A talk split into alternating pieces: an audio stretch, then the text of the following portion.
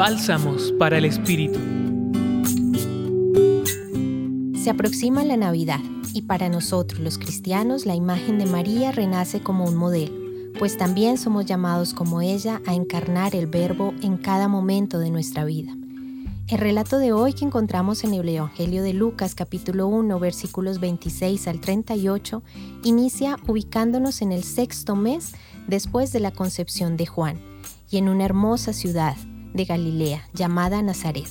Con estos datos iniciales, el relato se concentra en el anuncio que hace el ángel Gabriel a María, participando así del plan de Dios para la humanidad.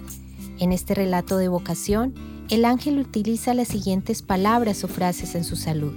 Alégrate, llena de gracia, y el Señor está contigo, que podríamos interpretarlas como ese anuncio que generará para María una alegría pues Dios le hace conocer la inmensidad de su amor por ella y se pone a su lado, comprometiéndose a ayudarla en toda la misión que le está entregando.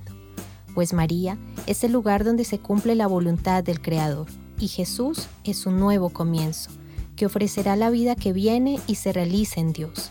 Y finalmente, con el sí de María, se da una entrega total de su ser, de su tiempo, de sus intereses y de todo su proyecto de vida que ahora se encuentra al servicio de Dios.